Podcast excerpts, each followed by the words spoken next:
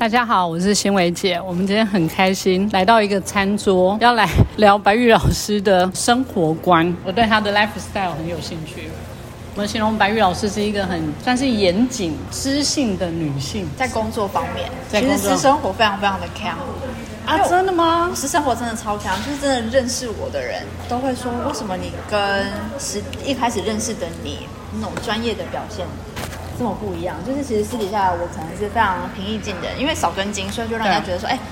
很像蛮真的、蛮真实的啦。对，然后我就说，因为我平常真对于自己的专业实在是太卖力了，我已经、嗯我已经把一百分之一百二的心力放在上面，是所以我说我是生活不可能太精明，我一定要给我一点 buffer 是耍对枪。对。对，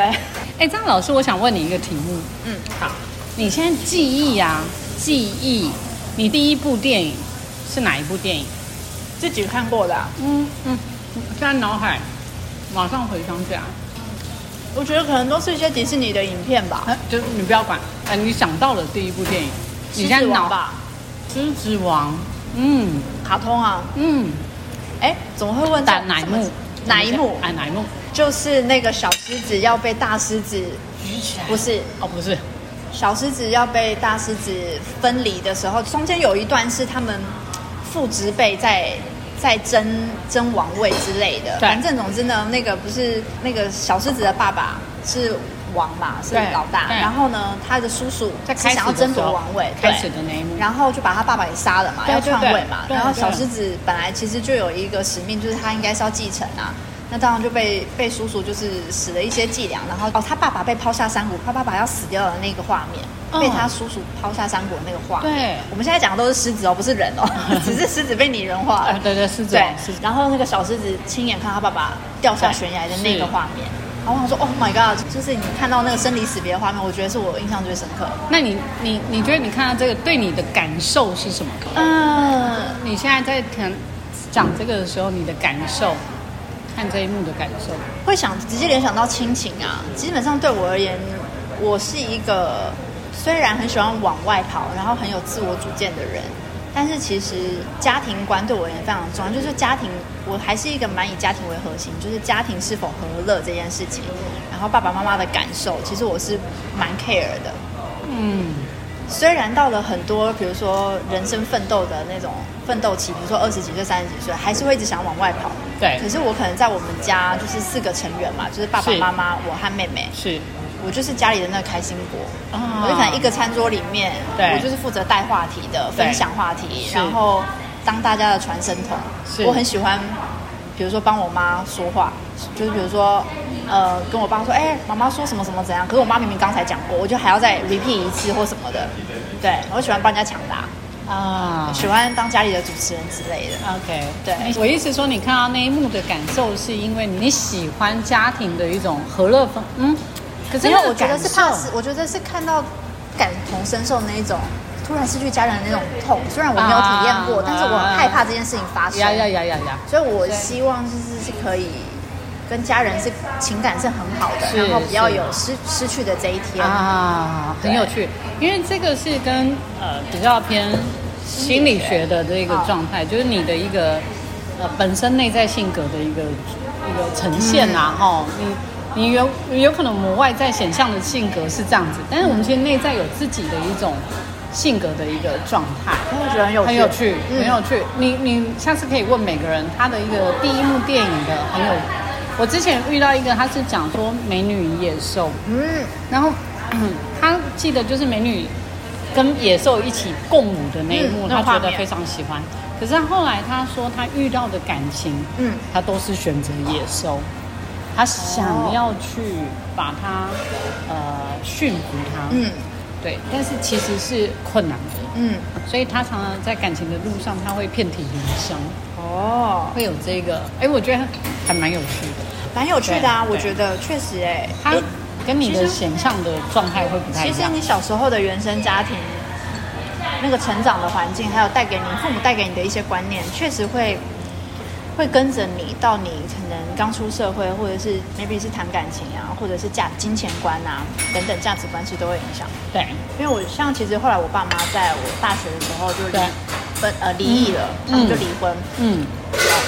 那虽然从小我好像就会觉得希望自己的家庭是幸福嘛，可是某某某种程度上还是知道他们彼此之间的沟通应该是有点障碍，嗯所以也许我才会想要自高对自高奋这么勇，想要当个传声筒之类的。嗯，然后我后来回想，因为你刚刚你刚刚的那段小故事让我想到，就是哎，我在谈第一段感情的时候，也不是第一段，第二段感情的时候，但是那个第二段感情是我比较长时间在交往的感情。嗯。那个时候我就是比较偏逃避型的人格，嗯，就比较不太沟通。嗯。因为我看我父母也没怎么在沟通，对所以我也不太确定就是到底怎么跟另外一半沟通。嗯哦，然后就比较不敢给承诺。嗯然后呢，对于感情会有一种就只有当下，没有未来，因为反正最后可能会分开。对，啊，就处在这种比较悲观的感觉。那我觉得确实，当你一个人的心理状态没有调整好，就是不是一个健康的状态的时候，其实你本来你的感情就不会太顺遂。就是你一定会遇到你跟另一半的沟通的问题啊、障碍啊，甚至是你都不知道问题到底出在哪里，但是就是会有很多的吵架，或者是很多的流泪纷争。对，对，所以很多人讲说谈感情像跟镜子谈恋爱其实你是在跟自己谈恋爱，因为很多的戏码都自己在演的啊，对方可能也没演到那里，你知道吗？又或者是对方也很有问题，但是因为你也你也不太清楚你要什么，然后你自己也在茫茫然当中，所以你也无法做出一个正确的决定，去果断的，比如说离开他或什么的，你可能还会再继续一起迷失。没错没错，所以我觉得，心理成熟面很重要，然重要。后要厘清自己的一个状况，所以我才讲说，很多人都说，因为他原生家庭不好，所以他希望早点脱离他的原生家庭，他就跑去嫁人，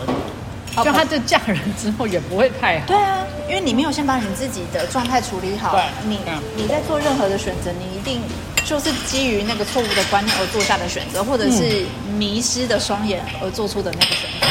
所以人家说要找到幸福，先先整理好自己。嗯，这是关键，对啊，因为幸福只有自己可以带给自己。嗯，没错。哎，所以这个真的还蛮有趣。所以你的狮子王的这个啊，跟你本身还是有点像，嗯嗯，因为是一个比较 leader 型的，嗯比较领导型的，嗯，但是你又对家庭是很，就是我又超感性，嗯，而且人家一定觉得所以你原本应该是男生，我原本 我原本是男生嘛，就出生的时候可能我觉得比较难，其实也算是偏我的思维还是偏中性啊，嗯，不会到太女孩子，因为喜欢玩一些比较极限的运动，应该是说勇于尝试。嗯，对啊，很有趣。好，我们要回到我们刚才讲老师感情的这一端哦。嗯，我们被插话了哈，我们先回也不会啊，刚刚也是有稍微带到。对，你后来八岁线上交友外国男朋友，哦，对对对对对，因为刚刚我在跟，所以你英文会好也不是没有问题的啊。啊，对，也不是没有，也不是没有原因的，没有原因的。因为刚刚其实，在我们开始录音之前啊，其实大家私底下在闲聊，然后就聊到就是，其实我二十八岁以前所谈的感情，全部都是跟外国人交往，然后是后来才开始跟台湾人对有有交往之后。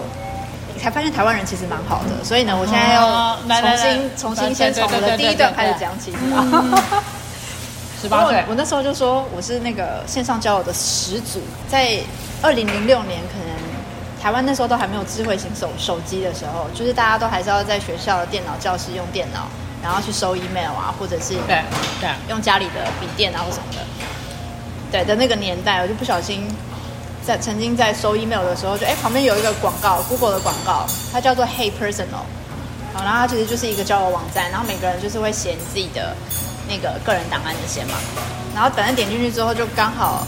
遇到了一个男生，他是澳洲人，但是他其实是克罗埃西亚籍，一开始有点像笔友的状态，对。用 email 的往返好几个月。那在 email 往返的时候，那时候我刚刚入实践大学服装设计系，那所以我是一个就是那时候充满着创创造力情怀的少女，艺术魂，然后设计魂喷喷发的一个少女。是，所以对我而言，我就是每天基本上都是在看各种电影啊，然后听各种不同的音乐啊，然后会有自己很喜欢的文学啊，或者是艺术家之类。我发现这个男生他都可以跟我聊，而且就算那个艺术家可能是台湾的或者香港的导演，比如说王家卫，哦，他也可以跟我聊王家卫的电影。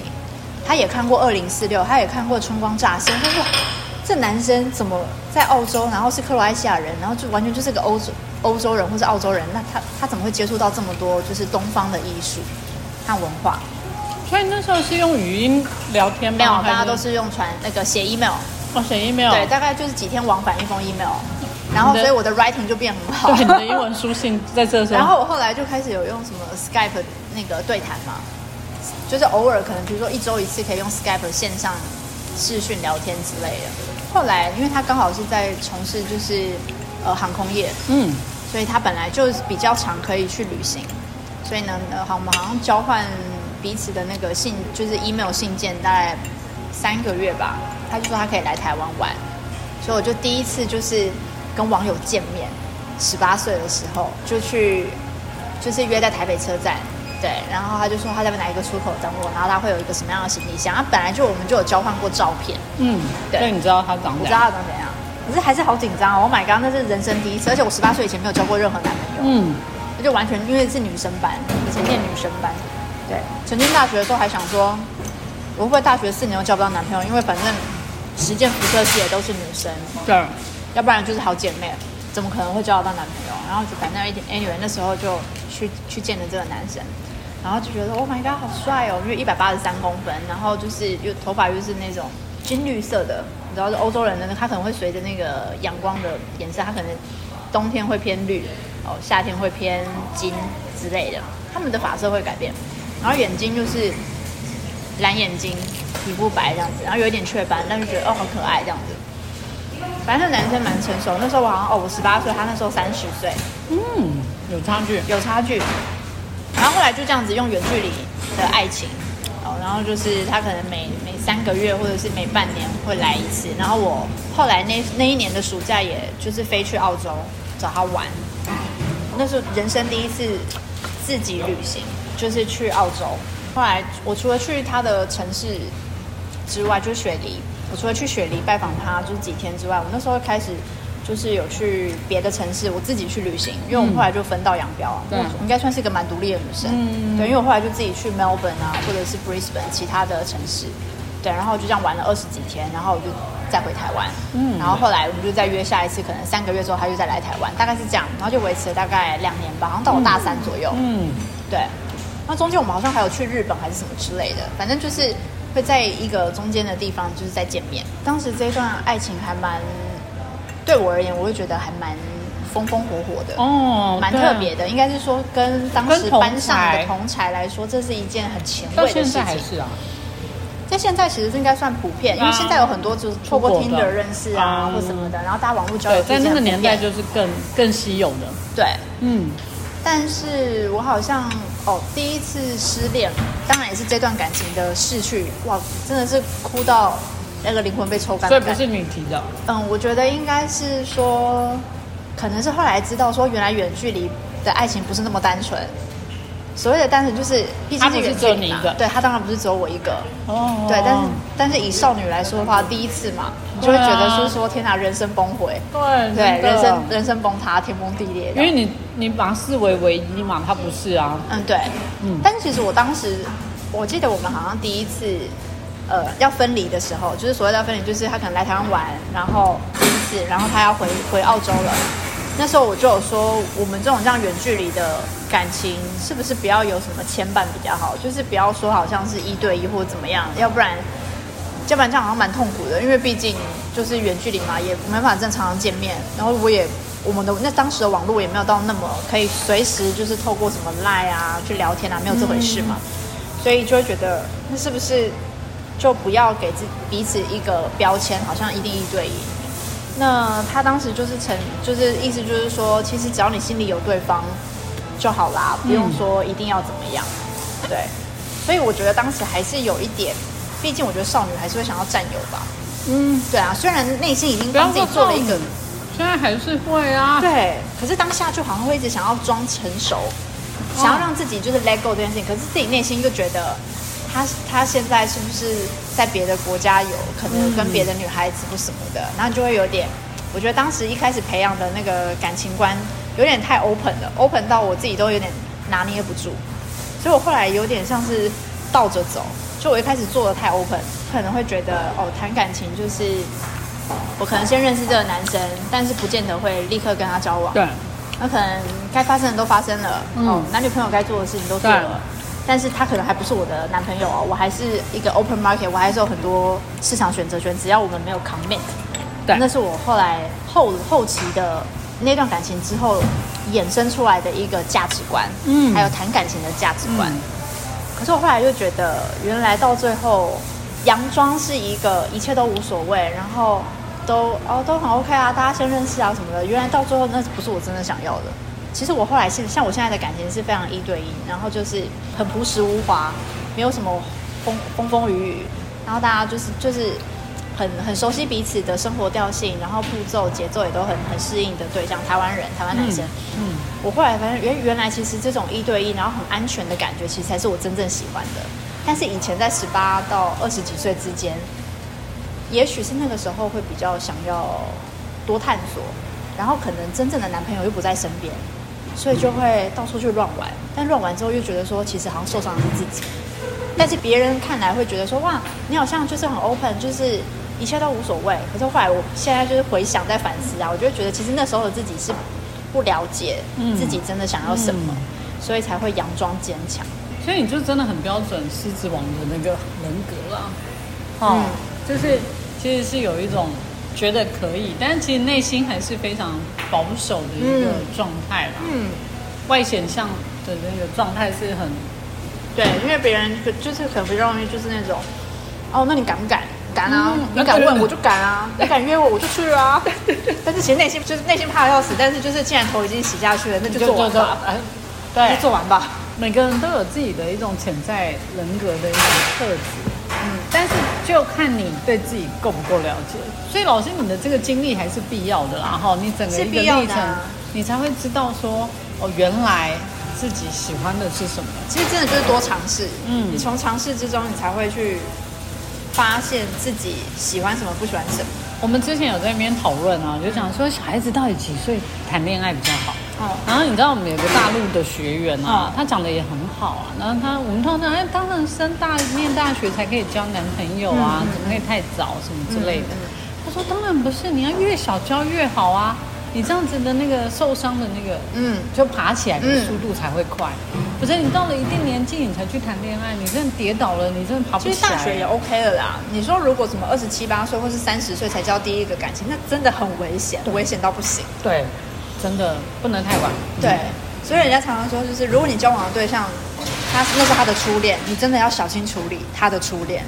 你不要啊随便辜负人家，或者是让人家伤心啊什么之类的。老师，你真的很适合当男的。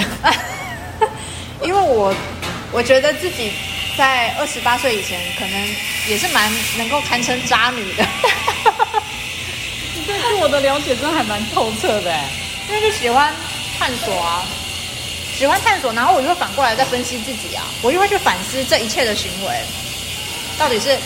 适合我还是不适合我，然后结果是什么。其实我觉得真的蛮重要的。对然后我你真的我我要先讲一下之后的一个转折，就是我发现我自己三十岁之后变得超爱哭。善感的那个个性啊，从三十岁突然飙出来，然后哎之前不会之前不会，三十岁以前好坚强哦，不知道是为了不知道是那种年轻的时候就是故故作，就是一定要有一种坚强的那你为什么不会再故作坚强的这个状态？我觉得到了三十岁之后，就是你认识自己是可以有情绪的，而且情绪这件事情本来就很正常，你本来就是要适度发泄。所以我现在想哭就哭，然后我感动我就是哭。你哪个 timing 让你转到？从我自从去了美国之后，哦去了美国，去了美国之后，就是，呃呃，二十几岁那时候第一次去美国实习的时候就还好，觉得会觉得说，哎，可以出去玩好好哦。然后呢，二十四岁嘛，就是可以离开台湾啊，就是到国外去啊，住半年，超爽的。然后就是你会觉得有种到新世界探索嘛，嗯，也不会想要回家。对，可是三十岁那一年，就是我要去念 FIT 的那一年，不知道是到了是因为三十岁，然后可能在台湾生根更久了吗，还是什么的，就突然觉得，又或者是心态，因为你知道你去，也许不会再回来，因为你去有可能就是念完书，你就是要在那边工作或什么的，或许这一别就是这这一次跟家人一别，就是一个好几年，对，可能你阿妈八十几岁，对，还会不会再看到这件事情，都是一个问号。对，啊，因为就是这种心情的关系。但总之，我后来到了纽约念书嘛，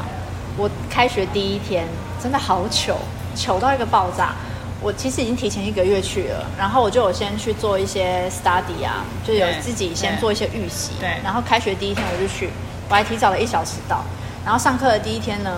我们中堂下课，然后我就很想要去跟教授讲说，哎，我觉得他今天的课讲得很好，我想要跟他多一点，就是呃私下聊聊的接触的时间是。对。然后我就我就到讲台那边，就是跟他自我介绍，然后我就说他刚讲的课哪一段我觉得很感动，然后我就是想要跟他分享我刚从台湾来什么的，然后目前还在适应。讲着讲着，我瞬间爆哭，我觉得好尴尬，好糗哦。然后我就说，好妙哦对，然后我就说，我就说，我说 sorry，我平常真的不是就是会这种情绪失控的人。我说，但是。呃，我必须说，就是刚到这个异地，真的对我而言是一个蛮大的挑战。然后我说，天哪，我什么时候变得这么不勇敢？二十四岁的时候都可以就是自己出来只身，就是做实习呀、然后遇到遇到骗徒把我的钱都骗走了，我还可以就是很冷静的解决就是问题，然后甚至抓到歹徒。然后结果这一次再来，我居然光上第一堂课，想要跟教授 express 我的一些感受，我就在 express 感受的时候，突然好澎湃的情绪，然后我就开始就哭了。然后我就跟他说，我就说，总之我很谢谢他，呃，在就是在我们开学之前的一些前导的部分，先让我们认识同学，我觉得这个 part 很不错。哦，然后对，就是这样。然后他他他之后确实有觉得我是不是一个非常善感的人，然后他有特别关注一下我的情绪，因为可能这种突然容易溃堤这件事情，也许是躁郁症的迹象。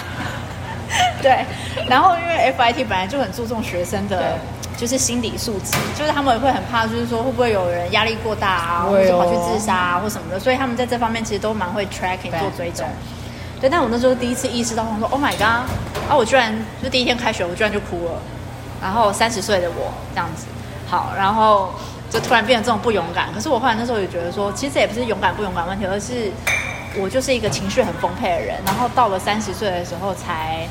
这个神经才突然被打开。以前可能过分的压抑，会觉得那样子就丢脸啊，那样子就是那样子就是不够照啊，没办法 handle 场面啊。对对，一定要当一个很很勇敢、很可以对称霸全场的狮子女啊。对对但三十岁之后，因为我的月亮在母羊，啊他们说月亮在母羊的人本身就是在私底下跟朋友或是家人在一起，就是像小孩子，情绪来就啊很直接的表达，他喜欢、开心、好难过，直接表达。对，所以哦，我在我在纽约真的好常哭哦。可是我觉得那是我发泄情绪的一种，然后我哭完就没事了。可能想到家里，嗯，做梦梦见家里的猫走失了还是什么的，也会哭啊。然后起，然后或者是功课压力大、啊，也会哭一哭啊。哭完之后又觉得，哎，好像可以重新再战。就是哭完之后不是世界末日，哭完之后你会觉得说，哎，很平静。